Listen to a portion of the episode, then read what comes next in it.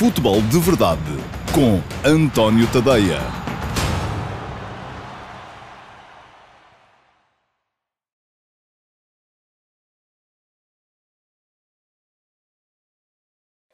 Olá, muito bom dia a todos. Eu sou António Tadeia. Este é o Futebol de Verdade de dia 10 de novembro de 2020.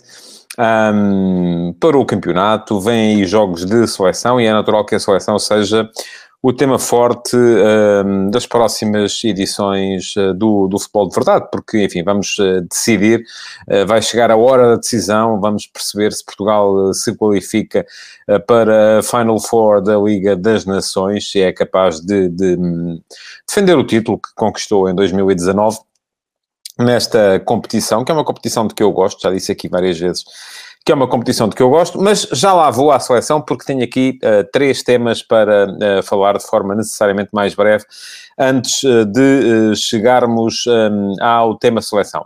Primeiro, lembrar-vos que podem deixar perguntas ou comentários, aquilo que vos apetecer, um, de preferência não insultando ninguém, porque isto anda tudo cada vez mais tóxico, um, nas caixas de comentários.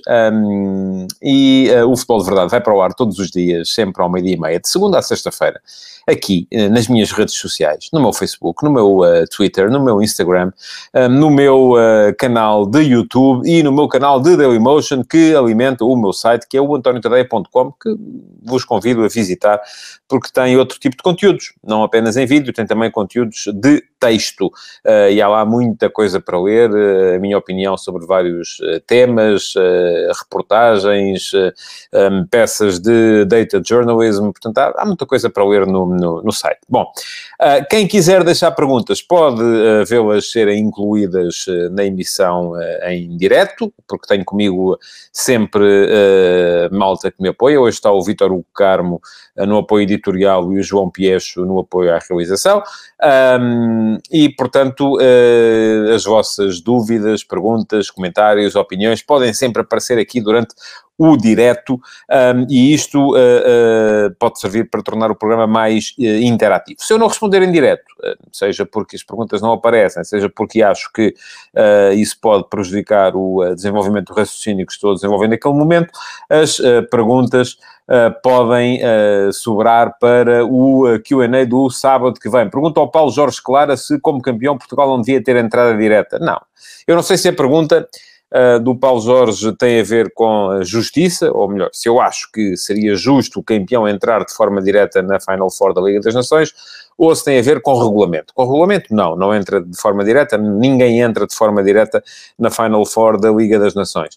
E mesmo quando se fala de justiça, quando estamos a falar de apenas quatro equipas numa Final Four, uma coisa é, vamos organizar uma competição que tem 24 finalistas, tem 32 finalistas, tem mesmo 16 finalistas, enfim, o campeão, acho que sim, deve ir defender uh, o troféu. Agora, uma competição uh, que uh, leva apenas quatro equipas à fase final, um, acho que seria uh, injusto para todos os outros, para as equipas que estão melhor na competição, estar a reservar uma dessas vagas para o campeão em título, que é Portugal. Muito bem. Estava a dizer-vos que, um, que tenho três temas para uh, falar antes de chegar ao, ao tema seleção. Uh, que foi um, um, tema que me surgiu no outro dia em conversa com um jornalista francês a propósito desse Portugal-França uh, do, do, do, próximo sábado e daquilo que é ou que significa neste momento a seleção portuguesa no contexto uh, europeu. Mas já lá vamos à seleção. Para já, os outros temas. Eu sei que toda a gente aqui está, uh, ou muita gente aqui está mortinha para que eu fale de buscas. Buscas. A Polícia Judiciária foi ontem um, ao Benfica, foi ao Santa Clara, foi ao Sporting também, embora com uma operação diferente, que tem a ver com uma suspeita de branqueamento de capitais. Uh, no caso do Benfica, são suspeitas que têm a ver com transações entre clubes e com, um, enfim, uma série de, de, de, de, temas que eu naturalmente não tenho, não tenho conhecimento. Isto provoca sempre. Um, nas pessoas que estão, uh, que mais avidamente seguem a informação desportiva, uh, reações de um e de outro lado. Eu escrevi sobre o tema hoje de manhã, portanto, quem quiser uh, dar um saltinho ao antoniotadeia.com no final pode perfeitamente ver o que é que eu tinha disse ou qual é a minha opinião, a única opinião que eu posso ter sobre o tema, que é muito simples, é que venha ou não a ser condenado uh, ou até acusado, pode dar-se o caso até de não ser acusado, pela, pela Justiça, Luís Filipe Vieira, tal como antes dele, por exemplo, Bruno de Carvalho, tal como antes dele, por exemplo, Jorge Nuno Pinto da Costa, já perdeu uma, uma decisão, que é a decisão do Tribunal da Opinião Pública. Isto para mim é evidente, porque uh, aquilo de que se fala, aliás, nem eram precisas estas buscas, aquilo de que se fala, e é sobretudo nas redes sociais, sim. Há um longo thread no, no, na minha página de Facebook a este respeito, porque um de vós uh, uh, foi dizer: Ah, isto a culpa é toda dos jornalistas que dão guarida a este tipo de situações. eu disse: a culpa é mais, é isso que eu penso, das redes sociais, porque eu não vejo os jornalistas cavalgarem esta onda acusando uh, o Benfica de estar a corromper adversários, acusando o Flóculo Porto, e há muitos de vocês que acham que os jornalistas deviam acusar, quando é o clube o contrário, quando é o vosso, não, o vosso aquilo é tudo gente honesta, o adversário é que sim, que é tudo malta que não, enfim, cheira mal da boca e, e, e cheira a chulé e essas coisas todas, pronto. O que é que acontece? Uh, estas situações, e os jornalistas, tanto quanto eu sei ontem, aquilo que... Porque há muita gente que vem dizer também, ah, mas os jornalistas já sabiam que a PJ lá ia. Eu também acho isso estranho, uh, vou ser muito honesto. Uh, mas enfim, tanto quanto sei, e até prova em contrário, terão sido os jornalistas que fizeram bem o seu trabalho e foram os inspectores da Judiciária ou uh, o Ministério Público que fizeram mal um trabalho que deviam ter feito, que era manter as buscas em segredo. Um, não sei nada aqui que me permita ir mais longe do que isto. Quer dizer, que eu saiba, os jornalistas não convocam a Polícia Judiciária para ir fazer buscas aqui ou acolá. Limitam-se a dar a notícia. Uma coisa é, olha, o, o, Correio da Manhã e o Diário de Notícias e o Record e a Bola e o Jogo e seja quem for, uh, chamaram a Polícia Judiciária e disseram, oh, Sr. Inspetor, faz favor de ir ali fazer uma busca. Que eu saiba, não é isso que acontece. O que acontece é ao contrário. As pessoas a, Polícia Judiciária vai fazer as buscas e os jornais e as televisões dão as notícias. Agora, as notícias, nenhum, eu não vi nenhuma que dissesse que as pessoas são culpadas. A única coisa, a única razão pela qual eu acho que uh, neste momento o, o, o, o, Tribunal da Opinião Pública o Benfica já perdeu e perdeu e, e não há recurso para este tribunal. E aliás, há muita gente no Benfica, e isso ficou à vista, por exemplo, nas últimas eleições, que pensa assim também, há muita gente no Benfica a queixar-se uh, dos danos reputacionais uh, que todos estes processos, esta soma de processos, vão trazer ao clube. E não quer dizer que venha a ser culpado.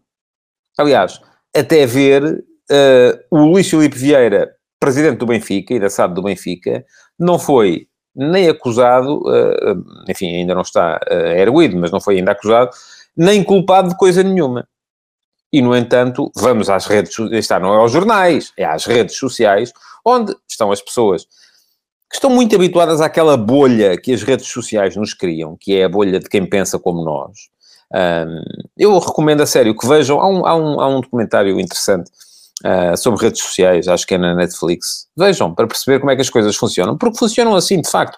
Vocês, muitas vezes, aliás, quem está a ver o futebol de verdade é porque interage com o futebol de verdade. Porque eu, eu tenho 60 e tal mil seguidores no Facebook, mais 12 mil no Twitter, mais, uh, enfim, Instagram são menos, mas uh, uh, tudo somado e tendo em conta que haverá gente que se repete em mais do que uma rede social, são 70 mil pessoas.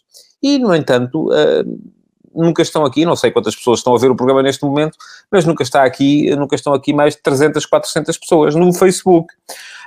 Um, isto porquê? Porque as redes sociais não mostram tudo aquilo que, uh, das páginas todas que vocês seguem, mostram-vos aquilo que o algoritmo acha que vocês vão concordar e isto cria o tal efeito bolha. Mas bom, eu estava a dizer que uh, isto uh, no Tribunal da Opinião Pública, Luís Filipe Vieira já perdeu, como perdeu, a não ser para quem o segue, e cegamente uh, o Bruno Carvalho, e como perdeu, a não ser para quem o segue cegamente também, Pinto da Costa, porque, no caso do Benfica, são demasiados processos. E eu das duas uma, ou acredito que há aqui uma conspiração, um, isto é quase uma coisa digna do, do, do, do que o Anon, uh, que há aqui uma conspiração uh, supraplanetária que está feita para tramar Vieira e o Benfica, ou então são tantas coisas, um, enfim, que uh, ou o homem está a ser uh, uh, injustamente uh, cercado pelas autoridades, e então as autoridades estão em causa e têm que se tirar aqui as devidas ilações, ou então alguma coisa há de, há de aparecer, e eu acho que muita gente vai pensar um bocado também assim, mas para já é bom que fique claro um, até prova em contrário, obviamente, no tribunal que interessa uh, em termos legais e judiciais, uh, Luís Filipe Vieira nem acusado foi. Portanto, vamos com calma e vamos esperar. A única opinião que eu posso ter sobre as buscas de ontem é uma que eu também uh, escrevi no texto no último passo de manhã, que é deixem as autoridades investigar. E depois logo se vê.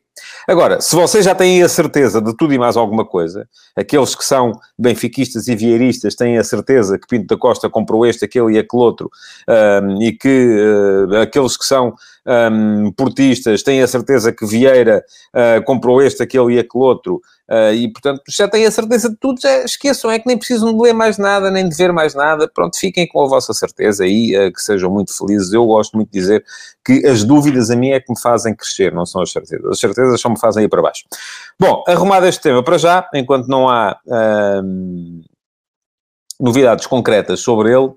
Um, Aquilo que vos queria falar ainda era de mais, mais duas coisas antes de chegar à seleção. Uma delas tem a ver com o momento uh, extraordinário que está a viver o Sérgio Oliveira, na equipa do uh, Flóculo do Porto. O Sérgio Oliveira é um dos jogadores que ainda não renovou o contrato e que acaba o contrato este ano.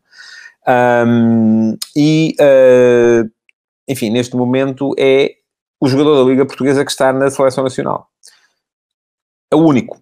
Uh, o Benfica não tem ninguém, o Sporting não tem ninguém, Uh, Benfica tinha o Rubem Dias, Rubem Dias saiu para o estrangeiro, Sporting tinha o Bruno Fernandes, Bruno Fernandes saiu para o estrangeiro. Uh, o, uh, enfim, poderão aparecer mais alguns em breve, mas para já uh, Pep estava lesionado e, portanto, o único jogador do Campeonato Português que está na seleção, na convocatória de Fernando Santos, é mesmo o um, Sérgio Oliveira. E isto, de facto, um, parece-me que pode ser um entrave, eventualmente, à renovação. Eu já disse várias vezes e, e que, que, acho uh, que Sérgio Oliveira, tal como Marega, um, ehm, vai... Assim, há o Paulinho também, uh, tem razão. Pronto, uh, neste momento há dois. O Paulinho está convocado também, disseram-me aqui vários, o Diogo Azevedo, o João Leitão, o Gonçalo Salgueiro, o Hugo Macedo, portanto, muita gente a dizer-me que o Paulinho também está, tive aqui um lapso, peço desculpa, às vezes acontece. Um, ehm, mas isto pode ser, da mesma forma que Uh, acabou por ser, por exemplo, uh, uh, um entrave, noutros casos, pode ir a ser um entrave à renovação do Sérgio Oliveira. Eu continuo convencido que o Sérgio Oliveira vai renovar pelo Futebol do Porto. Enfim, não tenho nenhuma informação, é mesmo só uma, é mesmo só uma, uma impressão, um feeling, um, porque, porque acho que o Sérgio Oliveira há de perceber que tem no Futebol do Porto uma oportunidade de ser o líder desta geração. Um, e apesar do extraordinário rendimento que está uh, a ter na, na, na, equipa do Porto, não é titular, nem me parece que vá ser uh, titular fixo da Seleção Nacional e dos titulares da Seleção Nacional, já vamos falar em breve.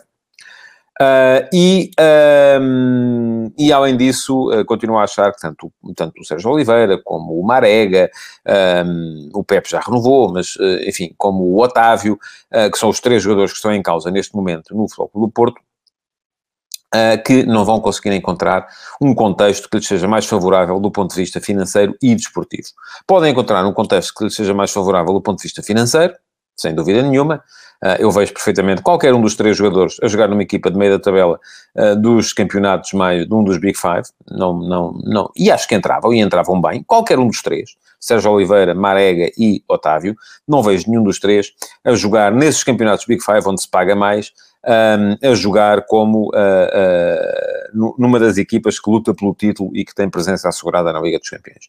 E, portanto, aqui é uma questão de inteligência, o que no caso do Sérgio Oliveira, sendo português, sendo um jogador da formação do clube, sendo um jogador que tem uh, um passado já assinalável no clube, que enverga a abraçadeira de capitão. Eh, enfim, eu acho, eu pelo menos penso, e acho que tenho o Sérgio Oliveira na conta de ser um tipo inteligente, acho que aquilo que ele de facto mais o favorece seria a possibilidade de renovar. Agora, conseguir eh, uma renovação que o deixe defendido também do ponto de vista financeiro, claro, porque muitas vezes os clubes portugueses acabam por. Uh, uh, não fazer a devida justiça aos jogadores da casa. E isso acontece uh, muitas vezes com muita gente. Diz-me o Carlos Guiste, acho que há dois meses de ser livre vai deixar as portas abertas ao que puder surgir e renovar só após janeiro, seja Sérgio Oliveira, Marega ou Otávio. Sim, admito que sim. Admito que possa ser assim também. Uh, mas uh, uh, até porque depois ainda faltam mais cinco meses até ao final da época, portanto tem esses cinco meses para, para decidir. Um, qualquer um dos três. Ah, mas aquilo que eu conheço do mercado internacional, de facto, não estou a ver uma Juventus, um Real Madrid, um Barcelona, um Manchester United, um Manchester City, enfim, Jorge Mendes faz milagres, mas não estou a ver nenhuma dessas equipas de topo a vir uh, por qualquer um destes três jogadores uh, do Flóculo Porto. Portanto, acredito que eles possam vir a renovar e no final da época cá estaremos para fazer contas a esse respeito. Último tema, antes de chegar à Seleção Nacional. Moreirense. Sai o Ricardo Soares, entra o uh, César Peixoto. César Peixoto, para quem não sabe, faz o favor de ser meu amigo, mas isso não vai influir, influenciar em rigorosamente nada um, aquilo que uh, que eu possa vir a dizer dele, tanto aqui no Futebol de Verdade, aliás, ainda no sábado, curiosamente, no final do programa, acho que posso revelar isto. Uh, estávamos a falar da boa imprensa que têm uh, alguns treinadores e da má imprensa que têm outros treinadores. Um, e eu até dizia a brincar ao César: pá, tu também tens aqui muitos amigos, mas fica descansado que no dia em que voltares ao ativo, uh, se tivermos que te dar uh, uma bordoada, levas a bordoada na mesma, e é isso que vai acontecer. bom, o que é que o César, o César Peixoto pode trazer ao Moreirense? Eu acompanhei, de certa forma, as equipas do César uh, que ele conduziu na, na, na segunda liga. Um, tanto o, o Varzim, eh, na ponta final de uma época, como depois a Académica e o Grupo Desportivo de Chaves, e foram equipas que tiveram sempre uma preocupação com o futebol positivo. É verdade que o contexto é diferente. Um, aliás, o próprio contexto em que o César Peixoto pegou no Varzim é diferente do contexto em que pegou depois numa Académica, no início da época, e num Grupo Desportivo de Chaves ainda no meio da época, eram equipas que estavam uh, a lutar para subir.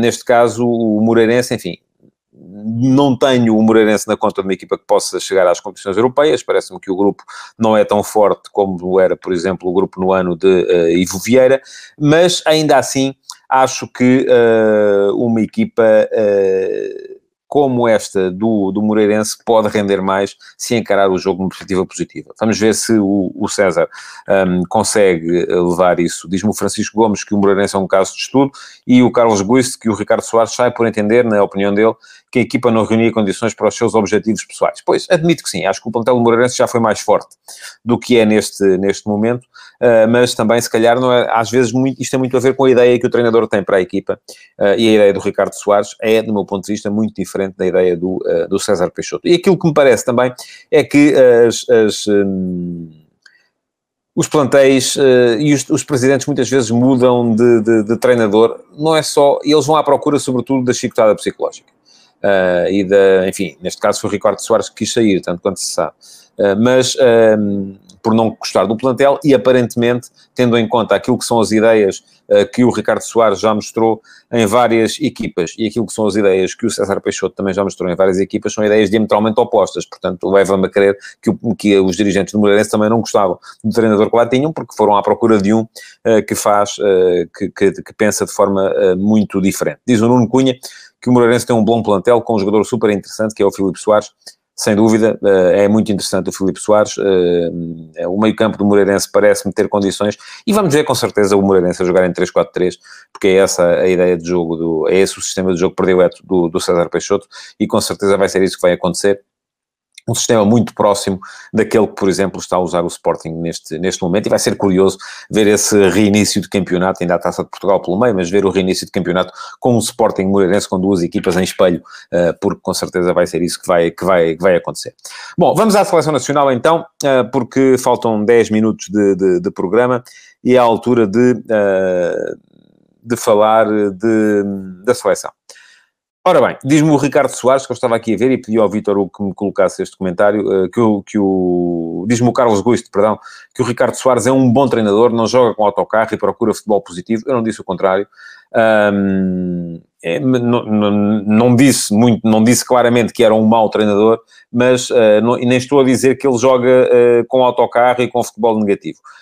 Mas são ideias, e vamos percebê-las assim que a equipa começar a jogar, diferentes uh, daquelas que uh, o César Peixoto tem posto em prática, uh, quanto mais não seja na disposição dos jogadores em campo. Bom, vamos à seleção.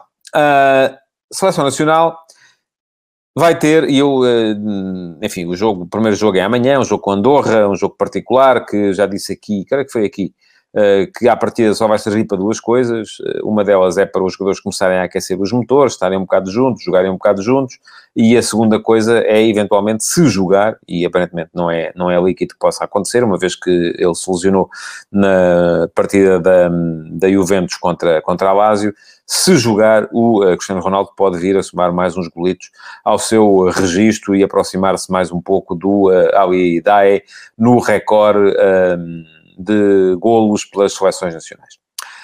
Uh, mas pronto, esse jogo interessa pouco. Uh, aliás, tenho muitas dúvidas relativamente à equipa que o Fernando Santos vai colocar em campo nesse jogo. Uh, não vai dar sequer, em princípio, para se perceber muito bem qual é a equipa que ele vai usar depois no jogo a sério, que é o jogo com a França. E o jogo a sério é o jogo com a França. Reparem, o jogo com a Croácia, que é o jogo a seguir, só interessa se Portugal empatar com a França. Se Portugal ganhar a França, está apurado. Se Portugal perder com a França, está eliminado. Um, se Portugal empatar com a França uh, a zero, vai para a última jornada a precisar de ganhar à Croácia e manter a vantagem de diferença de golos que tem neste momento. Se empatar com golos, um, fica em problemas e só uh, se apurará se fizer na Croácia melhor do que a França fizer em casa contra a Suécia. Portanto, a situação não é muito boa. Portugal deve ter que partir à procura da vitória e, uh, ainda muito recentemente, em conversa com um colega francês uh, que me fazia algumas perguntas relativamente à seleção nacional, fui levado a refletir sobre o estatuto que a Seleção Nacional tem neste momento no futebol europeu e mundial. Porque nós olhamos lá para fora e a ideia que chega de lá, e aliás, essa foi uma das perguntas que, que me fez esse colega francês, foi se eu achava que Portugal neste momento era uma das três melhores equipas do mundo. E eu tenho que ser honesto e dizer que acho que não. Porquê? Acho que Portugal neste momento não é uma das três melhores equipas do mundo, sobretudo por uma questão uh, de. Uh, por duas questões, vamos lá. A primeira questão tem a ver com uh, a ideia de jogo que está enraizada no futebol português, que continua a ser uma ideia de jogo útil, pragmático, um, uma ideia de jogo. Não, não, ele perguntava, mas é falta de ambição? Não, não é falta de ambição. Portugal foi para o Europeu 2016 para ganhar. Foi, mostrou ambição, tanto que ganhou. Agora, Aquilo que me parece também é que não tinha um jogo sedutor, um jogo positivo, um jogo afirmativo, um jogo atacante, ofensivo, uh, que possa, as pessoas possam olhar para esta equipa e dizer, cá está, é uma das três ou quatro melhores seleções do mundo. Está lá com a Alemanha, com a, que está sempre, não é? Com o Brasil, com a Bélgica, que poderá estar eventualmente agora, com a França, enfim, mas eu olho para o, para o, o, o plantel da França e vejo ainda assim muito mais soluções uh, do que vejo no plantel de Portugal, sobretudo nas posições uh, que Portugal mais sofre, que são as posições mais, mais recuadas. A outra, a outra questão tem muito a ver com a forma de, e, e tudo isto tem muito a ver com a forma de jogar. E a forma de jogar, quer queiramos, quer não, é muito condicionada pelo passado recente e pela necessidade de aproveitar as características daquele que é o melhor jogador português, de longe, Uh, e um dos melhores do mundo, eu não vou discutir uh, se o melhor do mundo é Cristiano Ronaldo ou se é Messi, mas sei que Cristiano Ronaldo é o melhor finalizador do mundo e é um dos dois melhores jogadores do mundo uh, de futebol neste momento. E as características do Ronaldo pedem, de facto, uma equipa um bocadinho mais recatada, mais conservadora, mais a explorar o espaço nas costas, mais uh, a explorar o ataque rápido. Um, e isso impede que a equipa tenha o tal plano de jogo afirmativo, sedutor, não impede de ganhar, não impede de ser uh, uh, ambiciosa, impede de mudar a sua ideia base, e a ideia base é uma ideia que continua a ser a de segurar e surpreender. E eu acho que não se pode ser uma das melhores equipas do mundo a segurar e surpreender. Para ser uma das melhores equipas do mundo é preciso agarrar um adversário, esfrangalhá-lo e fazer dele aquilo que muito bem se entende. Agora, alguém me dizia aqui, uh, e eu vou olhar aqui para os comentários, um, que, uh, enfim, não vou, não vou encontrar esse comentário, mas alguém me dizia aqui que uh, Portugal precisava de, uma, de, de, perceber com esta nova geração tem que mudar as suas, as suas ideias sobre, sobre o jogo. Um, é, era o Bruno Miguel Gonçalves e dizia-me Portugal é muito defensivo, com os jogadores que tem hoje em dia pode ser mais ofensivo. No entanto, é uma solução ganhadora. E é verdade. De facto, com os jogadores que Portugal tem hoje em dia, a equipa pode mudar um bocado este, este paradigma.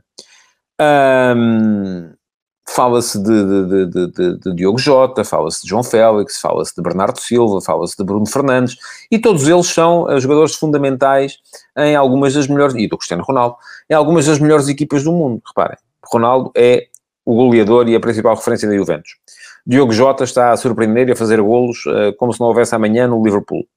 Uh, o João Félix é a referência e a grande figura do Atlético de Madrid. O Bernardo Silva é um dos jogadores, enfim, ali não se pode falar provavelmente numa referência no Manchester City, mas pronto, está lá e é uma referência ofensiva no Manchester City do Guardiola. O Bruno Fernandes é a principal referência do Manchester United. Portanto, só aqui estamos a falar em cinco jogadores um, e que à partida vão ter que batalhar por quatro posições uh, e são uh, uh, que podem perfeitamente levar Portugal a mudar de paradigma, sobretudo a partir do momento em que uh, Portugal deixar de ter o peso que tem neste momento Cristiano Ronaldo na, na, na equipa. E eu não falo disto como uma coisa má, é preciso que entendam. O peso que o Ronaldo tem na equipa não é uma coisa da qual nós queiramos livrar-nos, não. Ronaldo faz falta e, e tomáramos nós ter Ronaldo durante muitos mais anos. Agora, é normal que isto como diz o Paulo Neves, eu discordo. Ele diz não são os jogadores, é o sistema, mas o Fernando Santos faz o sistema para os jogadores que tem. E para alguma coisa ele ganha. Ganhou o Campeonato da Europa, ganhou a Liga das Nações. Portanto, uh, porquê? Porque está a conseguir aproveitar na perfeição aquilo que são as condições uh, do seu melhor jogador. E eu acredito muito nisto. Acredito que uma equipa deve ser feita com base nas condições que têm os seus melhores jogadores. Uh, o que vocês me podem dizer é assim, ah, mas hoje o Ronaldo já não joga nada. Eu discordo. Pronto, enfim, aliás, basta ver a forma como ele regressou depois de, de, de, de ter testado positivo a uh, Covid-19, como ele regressou na Juventus. Portanto, o que é que está aqui em causa? É uma ideia uh, que Portugal, mais cedo ou mais tarde, poderá vir a abandonar, porque quando deixar de ter Ronaldo, ou quando a influência do Ronaldo for menor, e atenção, volto a dizer, não estou a dizer que isto é uma coisa boa, é uma coisa má em si, uh, mas pode levar a uma coisa boa, que é o facto de Portugal, a partir desse momento, começar a olhar para o resto da, da, da equipa uh, e uh, começar a uh, adequar a sua ideia de jogo a elementos que, que são um, favorecidos por um tipo de futebol mais em organização ofensiva do que em transição ofensiva, por um tipo de futebol mais uh, em ataque organizado do que em ataque rápido ao contra-ataque, uh, e por um tipo de futebol mais sedutor não quer dizer que ganhemos. Aliás, se calhar até vamos ganhar menos. Porque aí, a partir do momento em que uh, Portugal entrar nos jogos uh, dessa, com essa ideia mais sedutora do jogo, convencido de que tem ali muita gente de qualidade, mas aí é preciso, se calhar, ter um plantel de uma vastidão que nós não temos. Porque há um dia em que este está um bocadinho pior e então tem que entrar outro, há um dia em que aquele se lesiona e então tem que entrar outro, uh, e nesse aspecto é mais fácil uh, jogar de facto, ou é mais, garante mais resultados, jogar o tal futebol mais utilitário, mais pragmático, que Portugal joga neste momento e que leva Fernando Santos a dizer aquela frase que ele diz muitas vezes, que é muito difícil ganhar a Portugal. Portugal até pode empatar alguns jogos, mas é muito difícil ganhar a esta equipa de Portugal. Aliás, não me lembro uh, muito francamente do último jogo a sério, acho que foi na Ucrânia, não é? O último jogo a sério que Portugal perdeu, um, geralmente é um por ano e não é mais do que isso. Uh, porquê? Porque de facto é muito difícil ganhar a Portugal. Agora, posto isto, acho que Fernando Santos vai ter ali um problema grave para resolver no jogo com a França, que é... Uh, se tiver Ronaldo, como é que ele vai fazer uh, a equipa? Porque eu parto do princípio, enfim, que vai manter o sistema, este 4-3-3, uh, até Ronaldo pode vir a ser o ponta de lança, o jogo é complicado, portanto é um jogo que não convida muito a que Portugal jogue com Ronaldo numa das alas, porque se Ronaldo sai, sai da ala, a equipa fica destapada por ali, portanto ele pode vir a ser ponta de lança, que é uma coisa que já não o favorece muito em termos de características pessoais, mas que a equipa provavelmente precisará. Um, que depois, sendo a França um adversário poderoso que é uh, o meio-campo, com certeza vai continuar a ter o Danilo e o William Carvalho, que vão jogar quatro atrás, porque Portugal joga sempre com quatro atrás. Portanto, já temos um guarda-redes, mais quatro atrás, mais o Danilo como seis, mais o William a aparecer como oito. Um, e uh, vamos ter depois mais uma posição para, para, para o meio campo, que eu acredito que deva ser para o Bruno Fernandes, apesar do jogo ser um jogo em que Portugal tenha que ter cautelas, acho que seria estranho o Bruno Fernandes não, não, não, não ser titular, uh, por muito que o Rubem Neves ou o João Moutinho, ou seja quem for, ou o Renato Sanches, ou seja quem for, possam aparecer a reivindicar uma posição também, e isto como só jogam 11, faz com que sobrem três posições para os quatro da frente. Diz-me o Carlos Gusto com a certeza absoluta que Portugal vai repetir o 11 de Paris. Eu não tenho tanta certeza assim, aliás, nem me lembro já qual foi o 11 de Paris. Um, posso ver, mas um, vamos ter jogado três destes quatro lá na frente. Mas só que as coisas mudaram, entretanto, não é? E porquê é que as coisas mudaram? Um, mudaram porque o Diogo Jota está num momento extraordinário no Liverpool, é? A forma como ele, uh, os golos que ele tem feito no Liverpool uh, são, uh, e diz-me isto, o Pedro Miguel Ferreira, o Jota tem de estar em campo, não há melhor do que ele para fechar a esquerda no processo defensivo.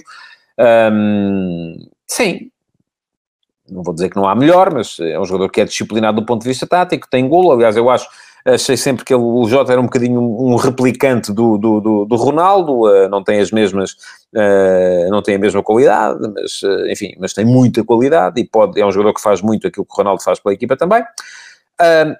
o João Félix tem estado a jogar barbaridades no, no, no, no Atlético de Madrid, tem sido o principal, e atenção, neste momento, das duas, uma, ou uh, o miúdo anda a pagar aos jornalistas todos em Espanha, ou também já está toda a gente convencida lá da qualidade que ele tem. Acho que o João Félix neste momento está a ter até uma influência no jogo ofensivo do uh, Atlético superior à influência que chegou a ter uh, o Griezmann no, no, no seu momento. E depois há Bernardo Silva, que é uma espécie de garante de estabilidade desta equipa, porque é o, o, único daqueles três da frente que pensa como médio. Aliás, ele muitas vezes o Guardiola coloca-o a jogar uh, como, como, como terceiro médio, não é? E isso, uh, porque ele é capaz de pensar o jogo como médio, e às vezes faz falta ter alguém na frente uh, que seja capaz de parar o ritmo do jogo, de um, ehm, pensar coletivamente o jogo da equipa. E os outros pensam todo o, jogo da equipa de forma muito, ehm, de forma muito individual. Pergunta-me o Gonçalo Salgueiro se pode Danilo ser uma opção para defesa central, uma vez que tem ocupado essa posição no PSG. Pode, mas não vai acontecer. Um, porque o Fernando Santos quer ter o Danilo no meio campo. E eu acho que ele faz bem. Um, mas estava a dizer que, uh, portanto, destes quatro só podem jogar três. Uh, e, francamente, uh, não sei, não vamos ver se o Ronaldo está em, está em condições, se ele recupera da lesão ou não. Uh, mas uh, uh, a questão que se coloca aqui é, vai ser preciso fazer aqui uma opção que não vai ser fácil, até porque, imagine-se, que neste momento parece-me que Bernardo Silva é o L mais fraco, apesar de eu achar que ele devia jogar sempre, porque conforme já disse, é o único que pensa ao jogo, de, os únicos três da frente que pensa ao jogo da equipa de forma, de forma coletiva, mas imagine-se que é ele que sai. até pode acontecer. E depois quem é que joga à direita? Vamos, vai, vai João Félix ser encostado à direita e o Jota do outro lado, não sei se funciona. É João Félix com o Ronaldo na frente e Portugal passa a jogar em 4-4-2, encostando uh, o, uh, o Jota a um, a um corredor e o Bruno Fernandes ao outro. É, acredito mais nisso. Acredito mais nisso, embora isso implique uma mudança de sistema. Portanto, há aqui uma série de, de, de, de dúvidas que, uh, de incógnitas que me parece que ainda vão ter de ser muito trabalhadas uh, pelo Fernando Santos antes de chegar a esse jogo com a França. E a questão é que eu acho que o jogo com Andorra não vai servir para esclarecer rigorosamente nada, até porque tenho dúvidas que a equipa se aproxime sequer daquela que vai jogar no sábado. Pronto, estamos a chegar ao fim do Futebol de Verdade de hoje. Queria agradecer-vos por terem estado aí desse lado e um, pedir-vos que partilhem uh, esta edição do Futebol de Verdade. Continua válido o tal desafio das 50 partilhas. No dia em que chegarmos às 50 partilhas, eu faço um Futebol de Verdade convosco. Um, ligamos todos por StreamYard e aqueles que fizerem as partilhas serão convidados, depois podem participar ou não, consoante uh, quiserem. Mas um, comentem, deixem perguntas que ainda podem ficar para o QA, partilhem, uh, coloquem o vosso like e voltem amanhã uh, para mais um Futebol de Verdade, como sempre, ao uh, meio-dia e meia. Até amanhã. Futebol de Verdade, em direto de segunda a sexta-feira, às 12h30